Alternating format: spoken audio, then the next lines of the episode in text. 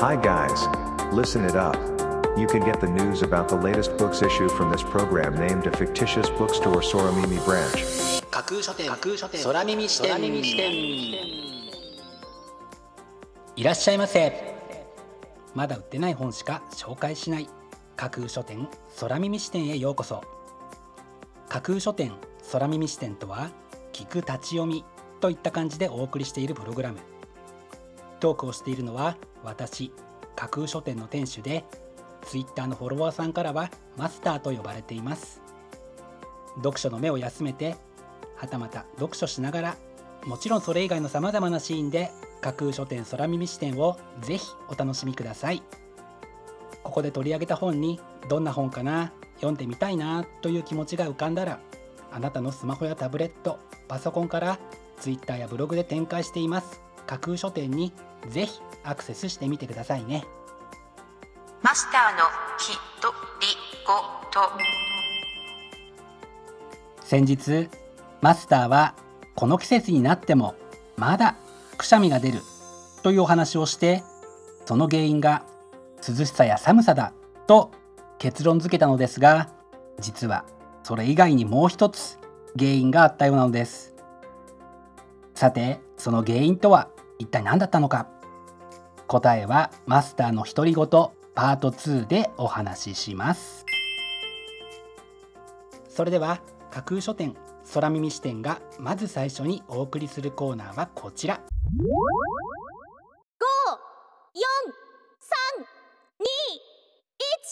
架空書店アクセスランキングワイド版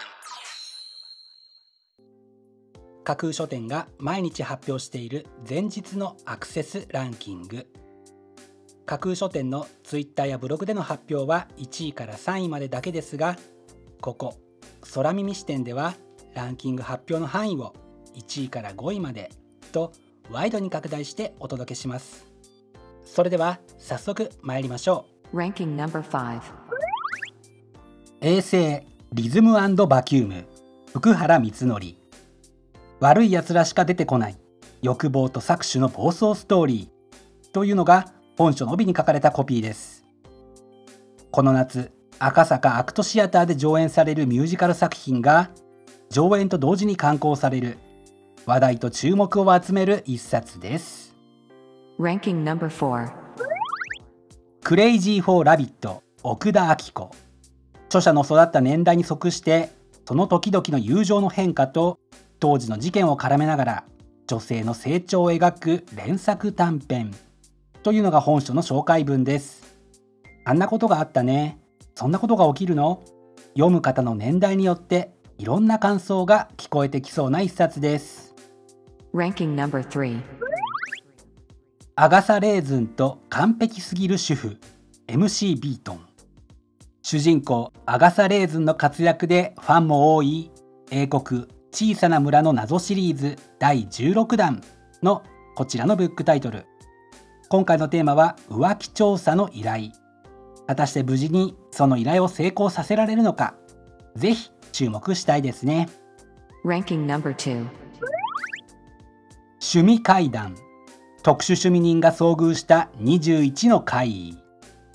ボーガは人を異界に誘う。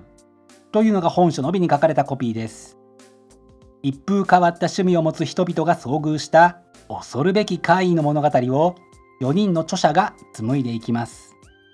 趣味にまつわる戦慄の実話怪談アンソロジーあなたを恐怖で震え上がらせること間違いありませんね。Ranking number 1子供は古くならない。糸井重里さんが書いた1年分の全原稿から心に残る言葉を集めて作る小さな言葉シリーズ。今回の総画は吉武慎介さんが手掛けています。というのが本書の紹介文です。哲学のようなエッセイのような冗談のような詩のような軽くも深くも読める言葉の本とも紹介されているようにいろんな楽しみ方ができそうな一冊が見事にランキング1位に輝きました。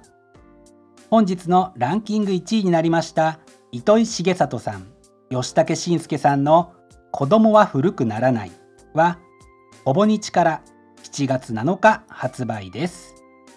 では本日のランキングをもう一度おさらいしましょう。第5位衛星リズムバキューム。第4位クレイジー・フォー・ラビット。第3位アガサ・レーズンと完璧すぎる主婦。第2位趣味会談。特殊趣味人が遭遇した21の会議そして第1位は子供は古くならない。という結果でした。各ブックタイトルの詳細は架空書店のツイッターやブログでチェックしてくださいね。もうすぐ発売になる。というワクワク。発売日当日欲しかった本が手にできる。という喜び。ぜひご予約はお早めに。以上。架空書店アクセスランキングワイド版でした。架空書店空耳視点お送りしています。架空書店空耳視点続いてのコーナーは架空書店のマスターが選ぶ今日の一冊。このコーナーではランキングにこそ入らなかった本や架空書店でのご紹介のセレクトから漏れてしまった本発売日より前に発売されてしまって架空書店の掲げるコンセプトまだ売ってない本しか紹介しないに合わず泣く泣くご紹介できなかった本についてお話ししていきます。本日架空書店のマスターが選んだ本はこちら。気持ちを表す言葉の辞典。喜怒哀楽をはじめ人間の感情を表す言葉には様々な表現があります。本書ではテーマごとに普段使っている言葉や小説や歌詞などに使われている言葉などから厳選して収録。テーマを表現した挿絵も想像力をかきたてます。というのが本書の紹介文です。表現の引き出しを増やすような言葉を実に1000語以上も載せているこちらのブックタイトル。あなたの文章や創作に幅や奥行きといったものを出すためには言葉の選び方使い方が非常に重要になってきますよね。こうしたある種の用途に特化した感じの辞書辞典をぜひ手元に置いておきたいと考えて本日の一冊に選んでみました。本日のマスターが選ぶ一冊でご紹介しました飯間博明さんの「気持ちを表す言葉の辞典は夏目社から6月16日発売です。ぜひご一読ください。以上、架空書店のマスターが選ぶ今日の一冊でした。架空書店空耳視点お送りしています架空書店空耳視点最後を飾るコーナーは空耳視点限定で告知します明日の架空書店のセレクトテーマ明日架空書店でご紹介するブックタイトルのセレクトテーマははっきりとは見えないこと。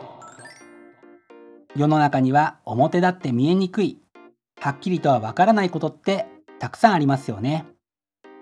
その全貌がはっきりと見えないと解決策もまたおぼろげなものになってしまいます。明日ははっきりとは見えないことというテーマのもと過去の思い出いろいろな人の考え他者とのつながりそして未来に馳せる期待などさまざまなはっきりとは見えないことにスポットを当てたそんなブックタイトルをセレクトしてご紹介する予定です魅力的なブックタイトル素敵な照英は架空書店のツイッターやブログでご紹介しますので、ぜひそちらでチェックしてみてくださいね。明日も皆様の架空書店のご来店を心からお待ちしています。以上、架空書店空耳視点だけでお先にこっそりと教える明日の架空書店のセレクトテーマでした。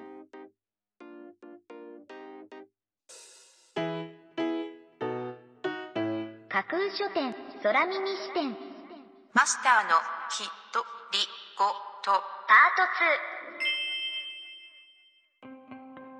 この季節のマスターのくしゃみの原因。それは実は辛い食べ物だったのです。最近マスターは生七味にハマっていたのですがどうやらその辛さ辛みがくしゃみを引き起こしていたようなのです。生七味割と好きだったのでこうなるならもう食べられないかなと思うとちょっと寂しいですね。これから暑くなると辛い食べ物がますます美味しくなりますが辛い食べ物を食べるときは少し注意を必要としそうなマスターです。